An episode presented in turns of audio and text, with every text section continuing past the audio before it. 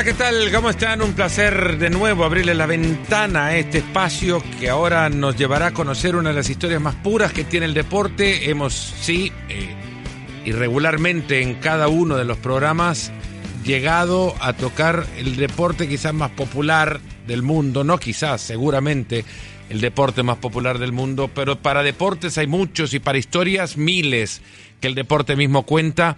Y ahora nos vamos a ir hasta México para conversar con alguien que semanas atrás ustedes habrán escuchado en reiteradas ocasiones mencionar, porque al terminar los Juegos Centroamericanos y del Caribe en Barranquilla, juegos que terminaron siendo además muy exitosos desde su organización, su proyección mediática fue maravillosa, pues desde entonces teníamos ganas de poder conversar con quien en esos Juegos fue la ganadora de la mayor cantidad de medallas eh, que repartiera los Juegos Centroamericanos a ninguna a ningún deportista.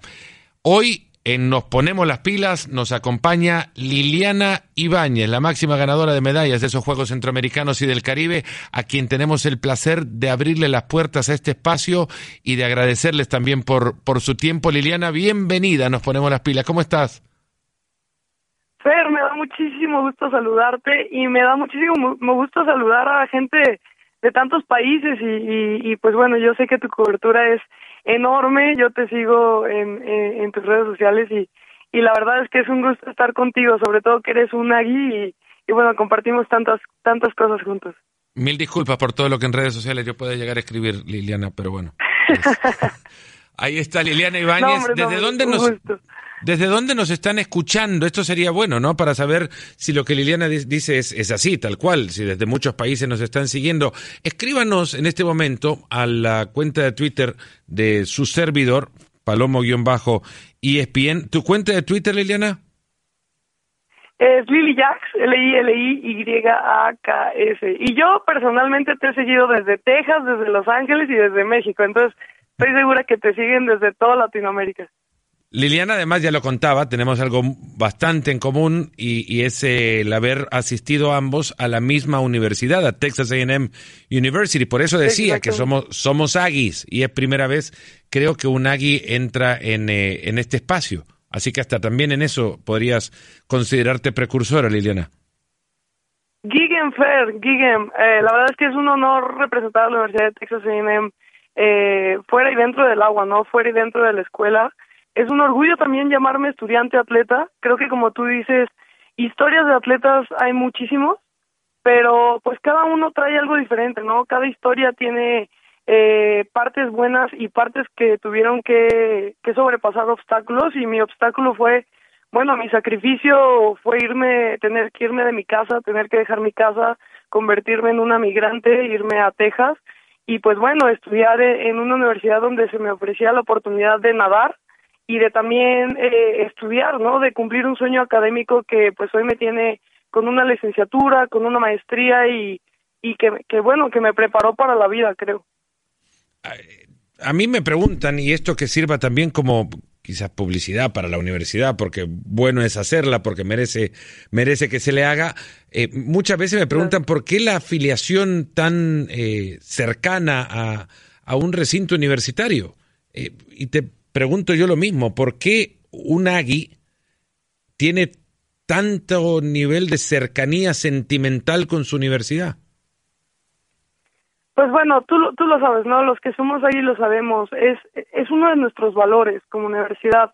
Cuando la gente viene a hacer su viaje de reclutamiento ahí en yo creo que la universidad solita hace, hace el, el reclutamiento por nosotros. Es una familia, yo creo.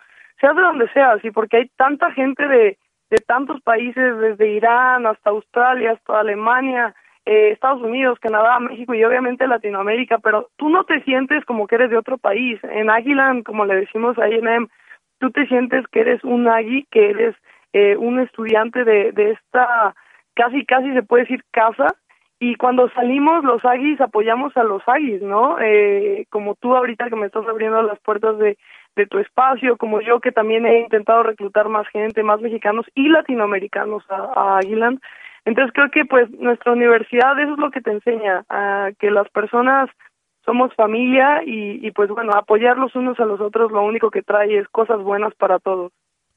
¿Cuándo te tiraste a la piscina por primera vez? A los dos años, Fer, a los dos años mis papás me metieron como un seguro de vida. Mi papá de chico estuvo a punto de ahogarse en una playa en México y él dijo que cuando pues tuviera un hijo lo iba a enseñar a nadar y tuvo una niña y pues bueno, fue lo primer, el primer deporte que toqué. Pero toqué muchos más deportes, o sea, soy soy una atleta redonda, he jugado fútbol, he jugado básquet, eh, hice gimnasia, ballet, y pues bueno, hubo un momento en el que tuve que eh, decidir por la natación, entré a la selección nacional muy chica, a los 14 años, y, bueno, desde ahí no dejé, no dejé de, de, nadar, y, pues bueno, al, hoy que tengo ya 27, este, estoy en el mejor momento de mi carrera.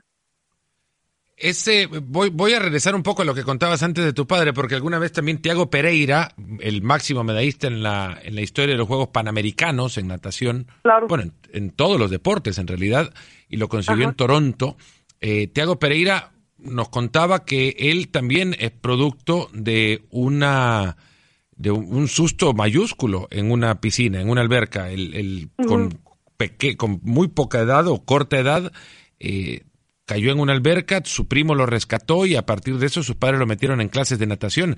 Los nadadores hoy en día, y lo veo también Rowdy Gaines, que fue campeón eh, olímpico en 100 libres en Los Ángeles 84, han eh, tomado muy en serio esta causa de convertir la natación o la posibilidad de nadar en una virtud, en una, en una virtud de, cada ser humano, ¿no? en una eh, habilidad de cada ser humano, y no solamente que se piense en ello como un deporte de competencia. ¿Es algo también en lo que te has puesto a pensar, en tratar de involucrarte en, en, hacer que el nado sea una habilidad universal de todos los niños? Sí, por supuesto. Yo, de hecho, eh, he tenido varias conferencias e intento llegar a tanta gente como puedo. En mi caso, pues ha sido a, a niños y familias este, hispanas en Estados Unidos. Eh, me he parado en varios eh, Boys and Girls Club eh, me he parado en varias universidades, en kinders, en primarias, en, Texas y en California, que son los dos estados que, pues en los que más me muevo y más tengo competencias. Siempre trato de poner una conferencia. Te voy a decir por qué. Porque eh, creo que la natación, eh, más que deporte de alto rendimiento y un superdeporte donde trabajas todo tu cuerpo y todos los músculos de tu cuerpo y quemas calorías, eh, creo que más que en muchos deportes, eh, es, es un seguro de vida es un seguro de vida porque pues a quien no le gusta la playa, quien no ha ido a una este una una fiesta en una alberca, reuniones, ¿no? Parques acuáticos y siempre eh, tienes la pues ahí está la incertidumbre de si tus niños no saben nadar, existen muchísimos ahogos, sobre todo en la en las minorías, bueno, en Estados Unidos eh, la comunidad hispana y la comunidad afroamericana tiene el mayor número de ahogos. Entonces, yo lo veo como una responsabilidad el, extender la voz y hacer que mi sueño es que todos los niños hispanos en, Estados Unidos y también en México este aprendan a nadar, ¿no? Y si yo puedo ser parte de esa palabra y, extender la voz y personalmente motivar gente, familias, papás, porque también creo que cabe mucho la educación, ¿no? El decirle a los papás, oye, es que tu hijo se puede ahogar si no aprende a nadar, creo que esa lo tomo como parte también de mi responsabilidad de atleta fuera del agua. ¿Hay alguna organización en la cual ya pertenezca, Liliano, que estés trabajando con ella? Digo, para que este espacio también sirva para que se conozca dónde se pueden eh, ampliar este tipo de ejemplos, porque seguramente más de algún nadador en alguna parte de América Latina o del mundo que esté escuchando esto se motive y piense que eh, hay un sentido después de su carrera para entregarlo, devolverle a la sociedad algo, ¿no? El, el que por lo menos se cree se, se, se cree la conciencia en, en, la sociedad de que es necesario darle esta habilidad, esta destreza a los niños, así como aprender a andar en bicicleta, aprender a, a caminar, para que, para que no vean el agua como un, un elemento extraño o, o, al que le deban temer, ¿no? Claro, exactamente. Y sobre todo porque el agua, el agua realmente es un, es un elemento al que nuestro, nuestro cuerpo no es, no está acostumbrado, ¿no? Somos seres terrestres y y el agua es un, un, cuerpo extraño, pero que tiene que ser nuestro amigo para, para estar este seguros. Y mira, USA Swimming tiene un, un branch que, en el que ellos se dedican a eso, ¿no? A, extender la palabra, aprender a nadar, este swim lessons y todo esto. Yo personalmente no yo hago mi, mis propias este conferencias y yo busco mis propias conferencias cuando tengo este eh, competencias a donde vaya, yo mando un mail a escuelas, a Boys and Girls Club, que también me gusta mucho dar a la gente que menos tiene, ¿no? A la gente que más lo necesita y, que a lo mejor no puede pagar una conferencia eh, porque pues bueno, son caras muchas veces las conferencias motivacionales, entonces pues yo digo, eh, bueno, de, doy dos y luego yo regalo una. Entonces, este, yo personalmente solita trato de, de buscar este eh, sitios, sociedades y, y, y voy y, me paro en, en los kinders, en las primarias, en, en los clubes y este y doy mis conferencias. Por si a alguien le interesa este o necesita yo con mucho gusto lo único este pues bueno que el calendario siempre está súper apretado no pero aprovecho las competencias para para ir y regresar un poquito de lo mucho que me da la natación. Ya lo saben arroba Lily Jax eh, L I L I Y A K S si la quieren contactar para este tipo de, de actividades y, un movimiento que me parece que de parte de los de, de la comunidad de grandes nadadores eh, al convertirse ellos y ustedes en rostro de esto puede generar la conciencia necesaria para que nuevamente se considere que la natación, eh, la capacidad o posibilidad de nadar no es excluyente a aquellos que lo hacen como deporte competitivo, que cualquiera tiene que claro, eh, y además, ¿sabes qué? No es mala idea, Efer, que nos juntemos entre los atletas eh, hispanos, que, que hay muchos en Estados Unidos muy exitosos, brasileños, argentinos, este, eh, colombianos, mismos salvadoreños, ¿no? Eh, y pues que nos juntemos y a lo mejor eh, es una excelente idea, creo yo, hacer una organización y que pues ya no sea tan individual este y que podamos crear un sistema y que lleguemos a más gente, porque al final pues ese es el, el la meta, ¿no? No tanto eh, ir individualizando, sino ir extendiendo la palabra y que todos los niños aprendan a nadar. Esa sería una excelente meta. Sí, luego de esto, si los niños se enganchan ya con el deporte, maravilloso, ¿no? Eh, conociendo tu, tu, tu, historia un poco, Liliana, pues llegaste de México a, a, ser conocida por, no, solo, no creería que no solamente Texas A&M te estuvo buscando, pero ¿cuál sería para quienes eh, también escuchan desde acá y quisieran que ya sea ellos o sus hijos o hijas puedan tener la opción de ir a una universidad importante, a ampliar su carrera deportiva y además conseguir una educación eh, universitaria a partir de su carrera eh, o, de su talento deportivo.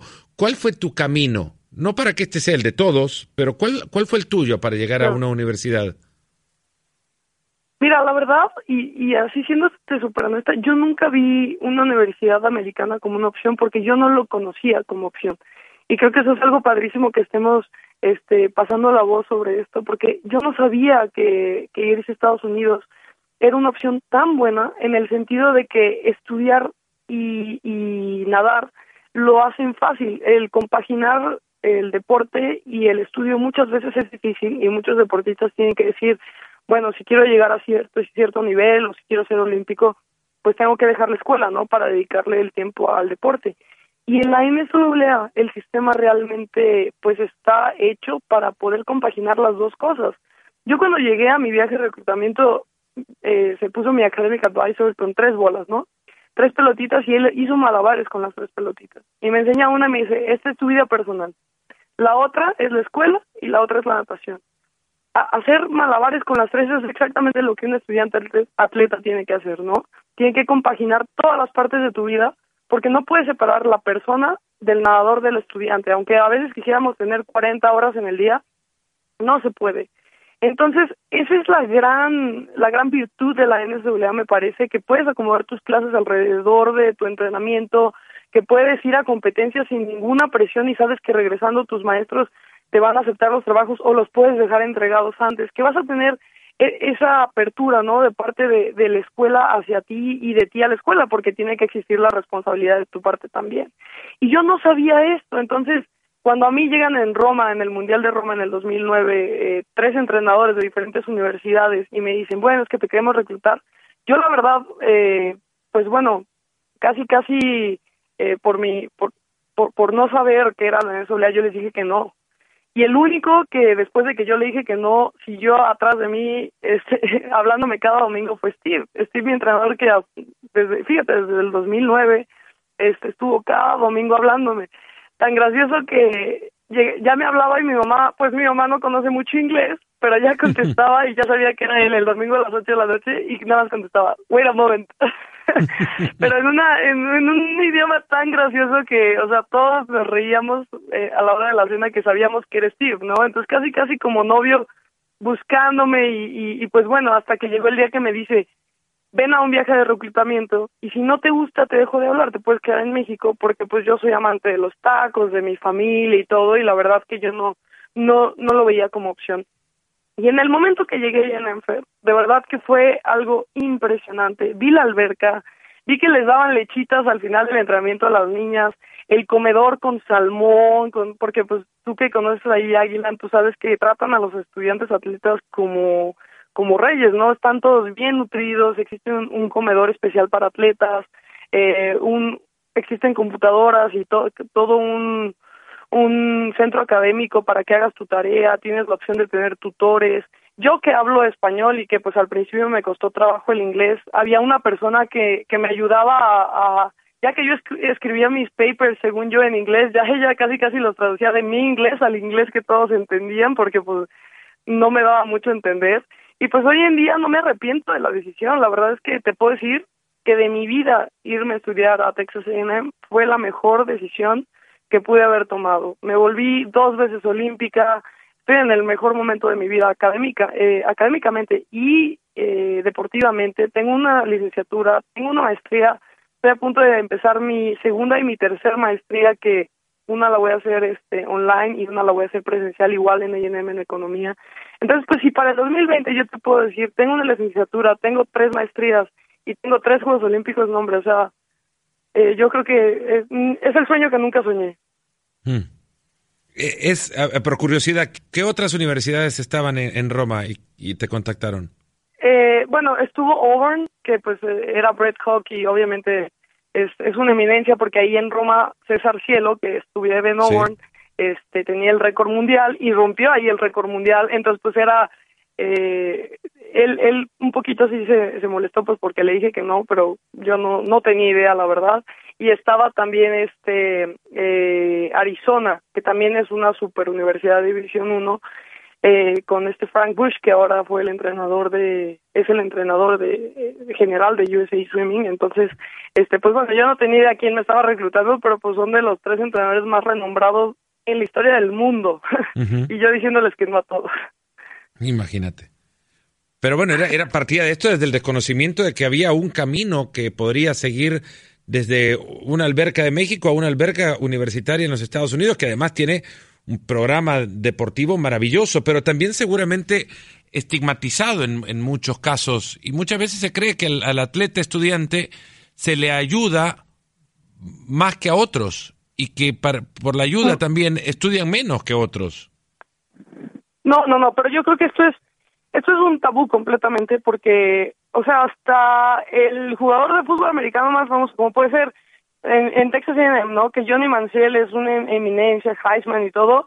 Yo lo veía batallando, haciendo sus tareas, obviamente siempre con un tutor, ¿no? Pero, o sea, llegaba a irse a las 11 de la noche del Bright Football Complex, que es eh, el lugar donde está nuestro centro académico, y, y ahí estaba en las clases y tenía que pararse, ¿no? Obviamente pues sí tiene que salen cada semana, entonces pues necesitan un poco de ayuda, eh, pero no en el sentido que les regalen calificaciones, sino en el sentido de que pues tienes que darle un poquito más chance de, de hacer su tarea porque pues van a estar tres días sin poder hacer tarea, que eso es también algo que se entiende mucho y pues parte de lo que se agradece de los maestros, que también los maestros es algo padrísimo, pero tú llegas al campus y eres como un rockstar, o sea, tus mismos maestros así de que están explicando la clase y te preguntan al final, ¿no? O sea, ¿tienes algún problema? ¿Entendiste bien?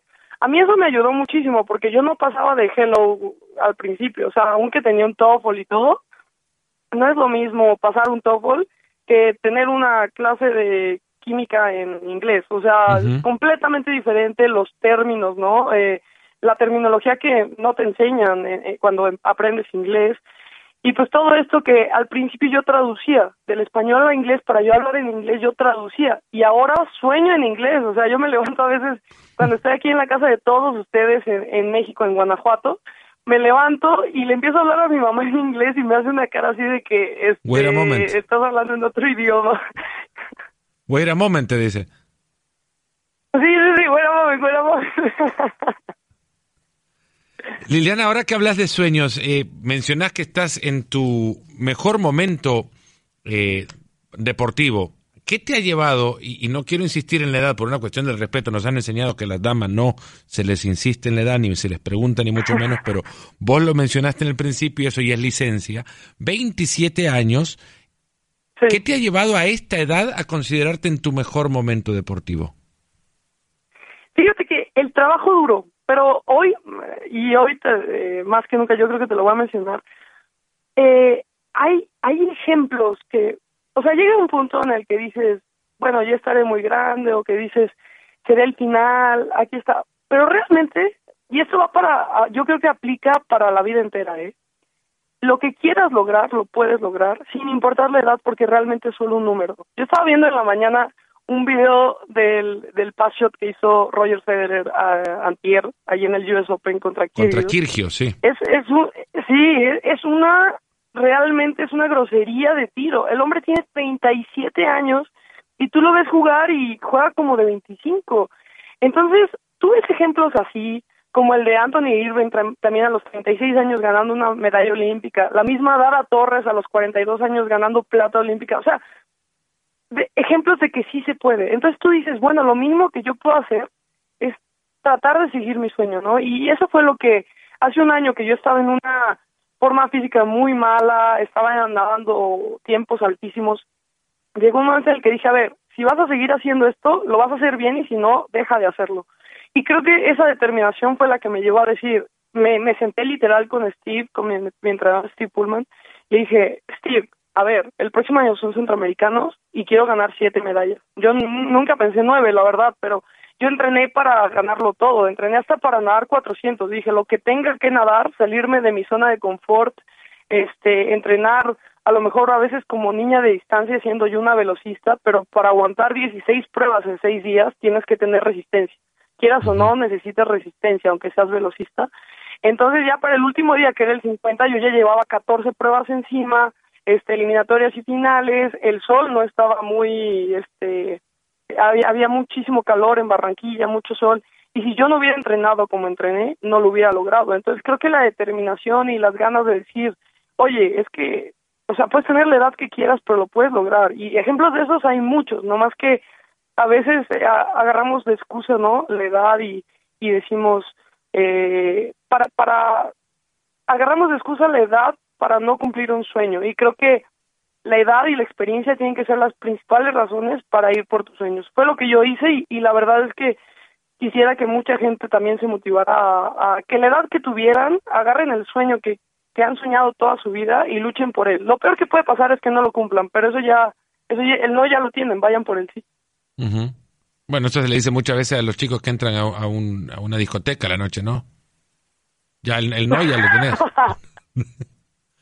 Es el consejo que le da muchas veces, pero ese es para otro, para otro episodio. Eh, Liliana, eh, después de esto, bueno, están los Juegos Centroamericanos y del Caribe, que son una plataforma importantísima. Tus nueve medallas en esos Juegos Centroamericanos y del Caribe han generado una expectativa sobre tu nombre que, que, que es justo y necesario llevar a una dimensión correcta. Después viene Lima y son los Juegos Panamericanos.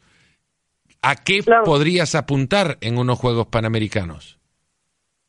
Quiero mi clasificación a Tokio en, en Lima. Eh, lo más importante de Lima es conseguir esa clasificación un año antes porque necesito todo ese año para entrenar que al final de cuentas eh, Tokio está ya a la vuelta de la esquina, ¿no? Entonces, el, el dar la clasificación en Lima sería, uff, sería increíble el poder dedicarme un año entero a entrenar para Tokio este, los tiempos clasificatorios están muy difíciles, pero yo creo que están hoy, hoy en día más posibles que nunca. Y no en una prueba de Fer, yo creo que tengo ahí tres posibilidades muy claras. Una en una prueba que nunca he nadado siquiera a nivel internacional, pero creo que puede dar la sorpresa como es el 100 mariposa, pero pero yo veo una una posibilidad muy grande de hacer algo algo increíble en Lima y, y yo creo que hace mucho que que no se dan muchas medallas, ¿no? En Panamericanos para, para México y creo que Lima es, va a ser el escenario correcto para, para subirnos al podio. En los últimos Juegos Olímpicos en territorio asiático en Beijing, los tiempos o los horarios de las finales regularmente eran eh, por la mañana de la ciudad sede de Beijing y para que esto coincidiera con horario prime time en los Estados Unidos. ¿Se ha programado así en Tokio? ¿Se conoce ya la programación? Sí, sí, sí. Sí, las finales van a ser por la mañana igualmente. Este, eliminatorias por la tarde, finales en la mañana, lo cual personalmente para mí funciona a la perfección. Porque eh, yo usual mi entrenamiento más duro siempre es por la mañana y yo me despierto con tanta energía que para mí a mí va a caer como anillo al dedo el que las las finales sean en la mañana sobre todo por o sea la que semi, no necesitas ni café porque esa para semi va a despertar estar durísima no ¿Perdón? necesitas no café no necesitas para para despertar sí sí sí no hombre sí no los nadadores somos adictos al café casi casi. No sí o sea eh, el café es súper importante para nosotros. Este de hecho pues como un triatleta no que se toma sus sobrecitos de carbohidrato con proteína con con cafeína así igualito. Yo también cuando tengo un entrenamiento muy duro me llevo mi sobrecito con cafeína y carbohidratos para para aguantar el entrenamiento porque quieras o no soy velocista pero yo entreno llego a entrenar dos horas y media en la en la mañana dos horas y media en la tarde más cardio más pesas a veces atletismo y este y pues más todo el, el, el tiempo de estiramiento y rehabilitación. O sea, yo sí llego a entrenar unas ocho o nueve horas al día fácil.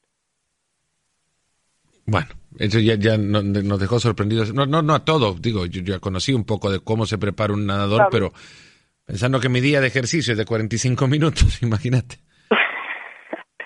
No, no, ¿A no, qué pero prueba? pues tú, A- eh, a- acá es lo bueno de lo tuyo, la que nos informes a todos de, de lo máximo que pasa en el deporte. ¿A qué pruebas apuntas para Tokio? Obviamente 50 libres, que pues es mi prueba favorita, el 100 libres y el 100 mariposa. Y por ahí yo creo, yo veo muy cercanos dos relevos que podríamos meter. Obviamente ya los relevos ya no es cuestión personal, no es un trabajo en equipo en el que todo el equipo tiene que estar en su mejor momento y hagas lo que hagas tú, si este todo tiene que funcionar en una sinergia. Entonces, pues ahí tenemos que ver este cómo van a llegar preparados, porque tenemos que preparar dónde dar el tiempo juntos y a veces es difícil que todos estén en el mismo canal.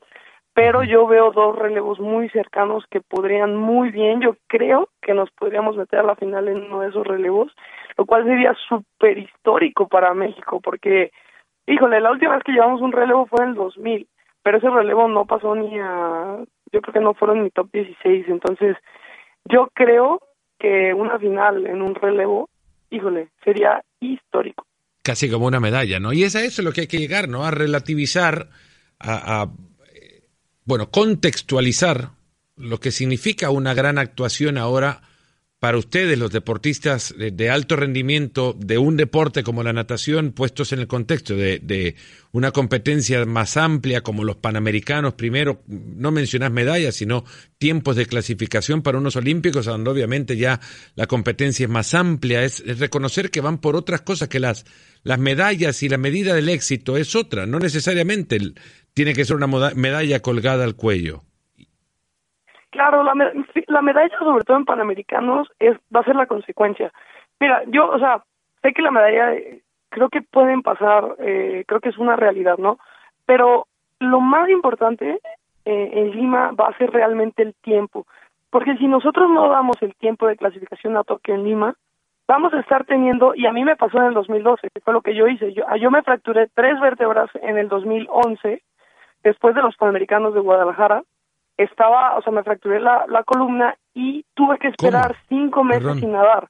Entonces yo estuve mes tras mes tras mes intentando la clasificación y es una cosa tan estresante el decir, es que el último día de clasificación es el primero de julio y ya estamos a junio y yo no tengo el tiempo, entonces no puedes entrenar, tú te tienes que dedicar a competir, a competir para intentar dar el tiempo. Y eso es lo peor que le puede pasar a tu rendimiento cuando ya llegas a las Olimpiadas, ¿no? Porque tu mejor rendimiento lo diste para clasificar.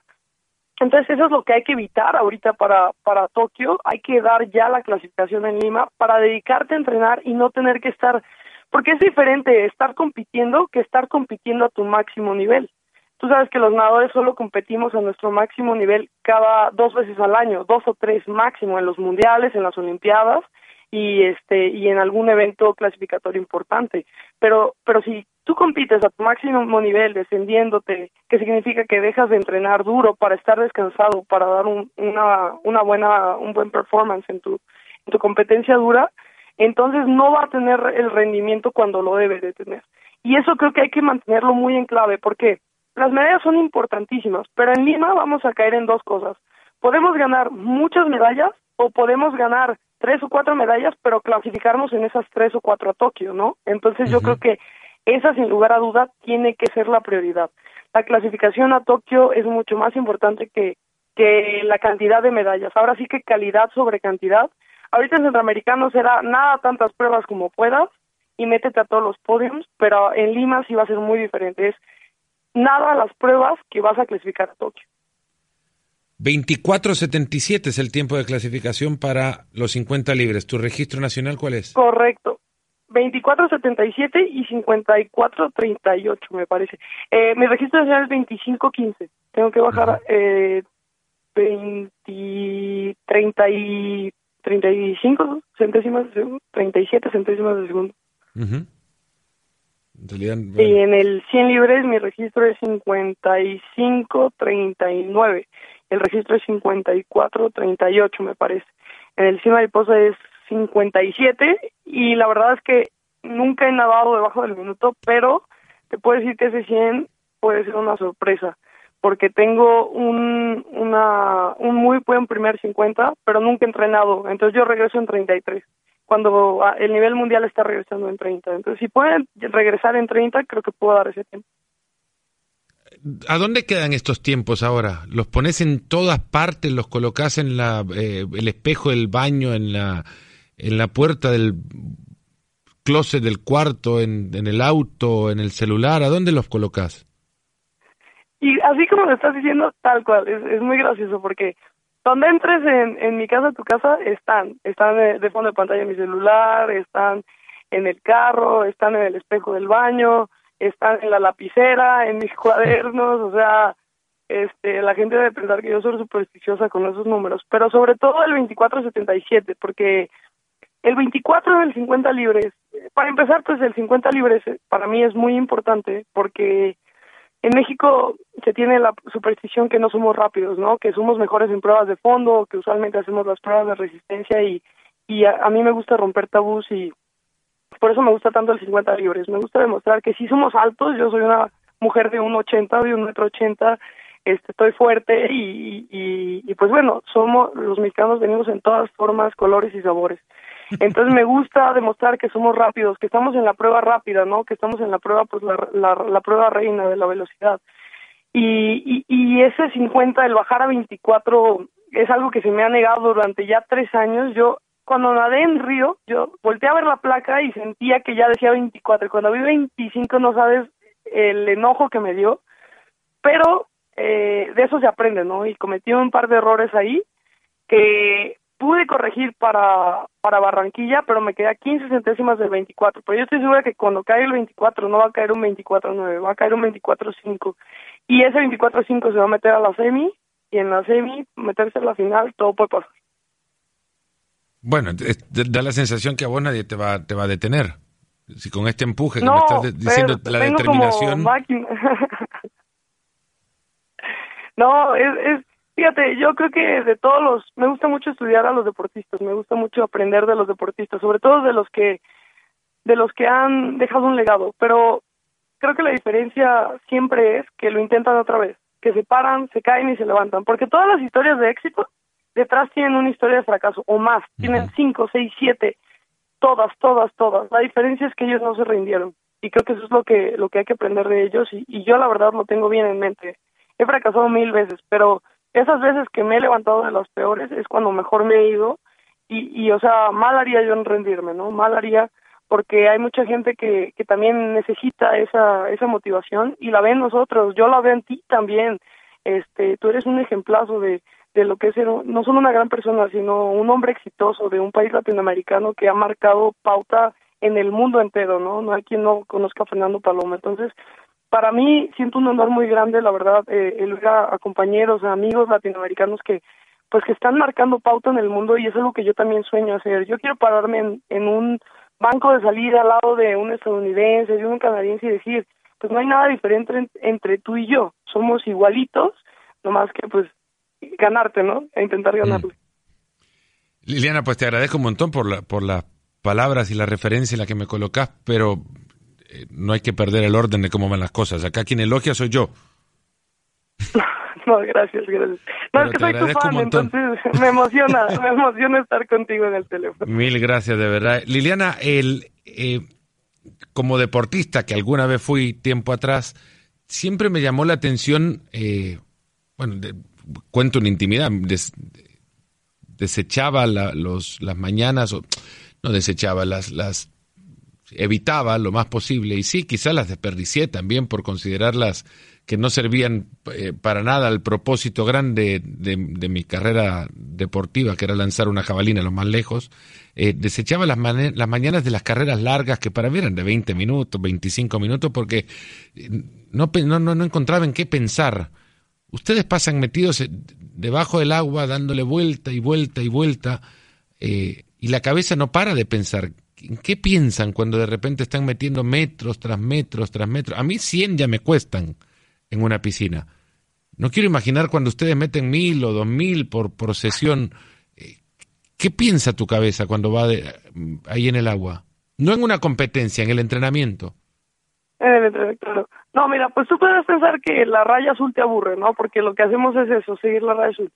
Pero creo que la diferencia eh, llega cuando tú logras hacer de esos miles de 25 que haces, que un 25 es la longitud de una alberca, eh, cuando está en curso corto, que es usualmente, o de esos 50 metros cuando la voltean a la alberca olímpica, porque nosotros entrenamos tanto en albercas de 25 como en 50. La diferencia creo que llega cuando tú logras en tu cabeza olvidarte de esa raya azul, olvidarte de que ya es la 125 vuelta y realmente poderte concentrar en la abrazada que estás dando en ese momento. Mis mejores entrenamientos son cuando yo no estoy pensando, es más, se me va la cuenta de cuánto llevo, de que voy tan enfocada en una parte de mi estilo. Y usualmente es la técnica o en alguna parte de mi acondicionamiento físico. Cuando es un set muy duro, voy pensando en mi ritmo cardíaco, en cómo va este mi codo, en el ángulo, la rotación de mi cuerpo, la cabeza. Hay tantas cosas en qué pensar que con el paso del tiempo y el paso de los metros y el cansancio muchas veces se demerita la técnica. Y he ahí el verdadero reto, creo, de los entrenamientos largos. Y esto aplica para, yo creo que para corredores y, y, pues las personas que nos están escuchando que a lo mejor no son atletas de alto rendimiento, pero que les gusta ir al gimnasio, cosas así. Creo que los últimos metros son los más importantes. Es cuando más tenemos que estar enfocados en el cómo, no en el qué. Porque puedes ir en el ochentavo, cincuenta y ya vas pensando en acabar en vez de pensar en cómo vas a acabar, ¿no? Y es ahí cuando la experiencia entra y yo, yo yo de chica yo era así de que, ah, ya que se acabe, ¿no? Pensando en cuántos 200 faltaban en vez de cómo estaba haciendo cada 200. Y eso diferencia muchísimo a los atletas elite de los atletas que van empezando o los amateurs, de que vas pensando en cada abrazada, en cada respiración, en el ángulo de tu cuerpo, en los detalles. Los pequeños detalles marcan la diferencia y eso no aplica nada más en la competencia. Es todos los días porque cada entrenamiento realmente es una oportunidad para ser mejor. Tenemos 800 entrenamientos al año, pero cada uno es diferente y en cada uno trabajan en cosas diferentes.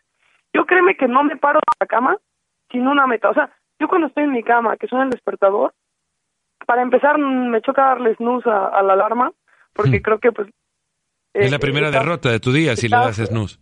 Sí, exacto, o sea, no puedes perder contra el alarma, no puedes.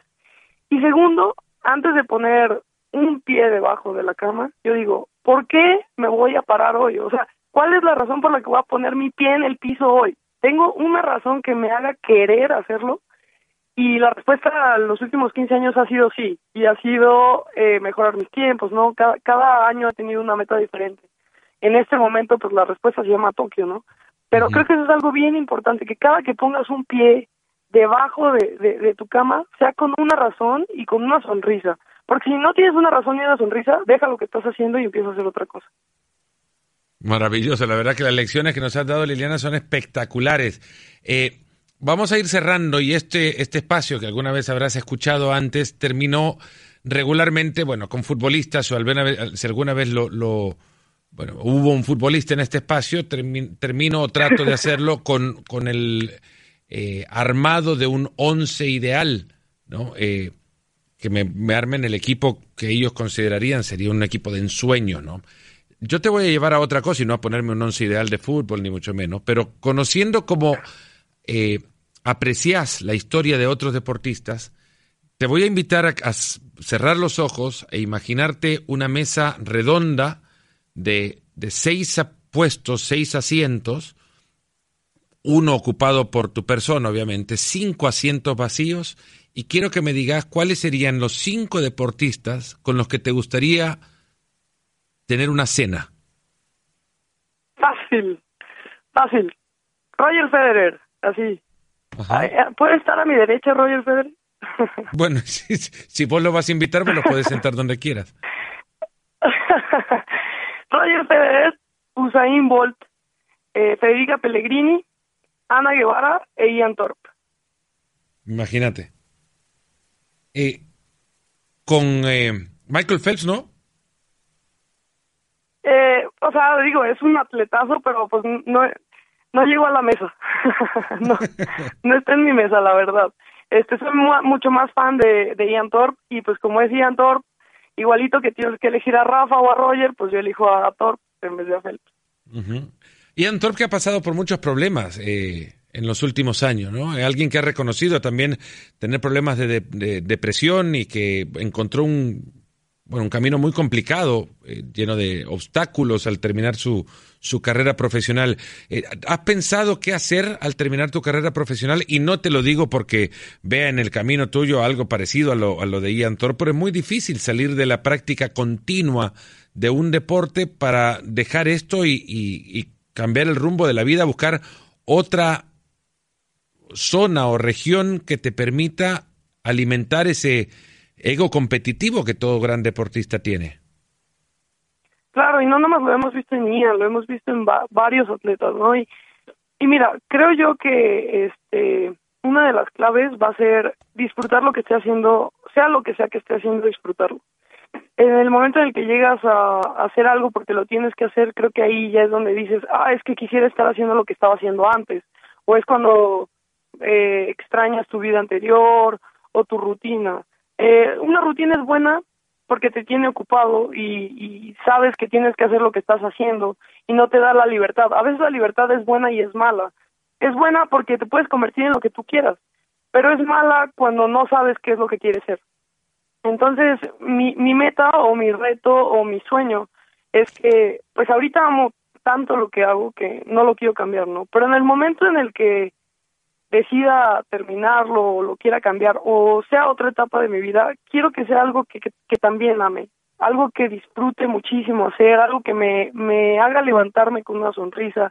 Creo que ahí va a recaer lo que llamamos felicidad, ¿no? Porque a fin de cuentas, pues cuando caes en una depresión o tienes un problema de ese tipo es porque eh, no estás haciendo lo que te gusta o te gustaba más lo que estabas haciendo y, y, y nos pasa a todos. Es impresionante eh, el número de atletas que, que caen en depresión o que, que no son felices, ¿no? Y, y lo hemos escuchado y cada vez salen más a la luz y eso es padrísimo porque entonces te das cuenta que no eres el único. Pero creo que me encantaría, me encantaría de verdad que en el momento en el que se acabe la natación como tal competitiva, haya algo en mi vida que me guste tanto. Eh, yo creo que va a tener que ver con lo que estoy estudiando, ¿no? Con lo que estudio, porque me encanta estudiar, me gusta mucho tener un impacto, eh, en la comunidad, me gusta mucho acercarme a la gente, a la gente que más lo necesita y, tratar de hacer de este mundo un lugar mejor. Pero no, ahorita no te puedo decir porque lo único que tengo en mi mente es la natación.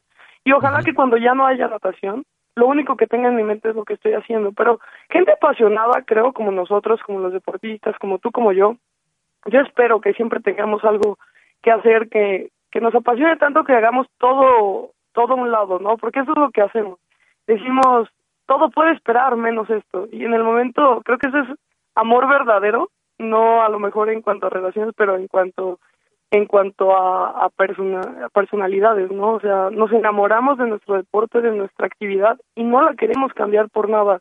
A mí me dices este cualquier cosa y la verdad es que la prioridad es, es Tokio y, y, no la quiero cambiar y ojalá que haya algo así que me atrape tanto en mi vida como la natación cuando se acabe la natación.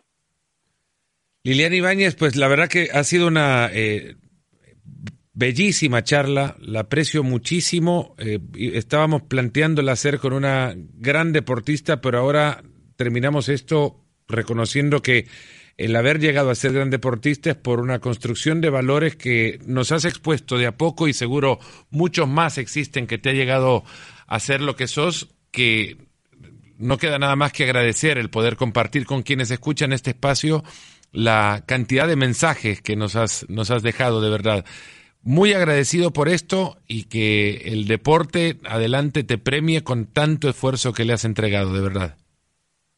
Muchísimas gracias, pues gracias por tanto por el mensaje como por el espacio. La verdad es que el poder llegar a la gente, a gente que también es luchona, que, que tiene metas, que quiere llegar, eh, es para mí un, un súper honor y, y una súper oportunidad el poderle decir a la gente no se rindan. Hoy inténtenlo otra vez. Mañana será otro día, pero por hoy inténtenlo otra vez y y pues muchísimas gracias por el apoyo a mi carrera deportiva que siempre has tenido y, y muchísimas gracias a Nos Ponemos las Pilas pues, y a todo el auditorio, mm. que seamos que seamos muchos más y, y te agradezco otra vez el espacio, es para mí realmente un honor platicar contigo, un grande, grande, grande del deporte. Muchísimas gracias. Liliana Ibáñez nos ha acompañado en eh, este Nos Ponemos las Pilas, que quedará guardado de verdad como un eh, episodio especial. Primera vez que se juntan dos aguis en el espacio y ojalá sea la primera de varias. Liliana, muchas gracias y a ustedes también por habernos acompañado. Será hasta el próximo episodio de Nos Ponemos las Pilas. Cuídense y por primera vez habrá que decirlo. que. Salud. Giga Maguis. Gracias por escucharnos. Busca ESPN Deportes en iTunes y TuneIn para más podcasts.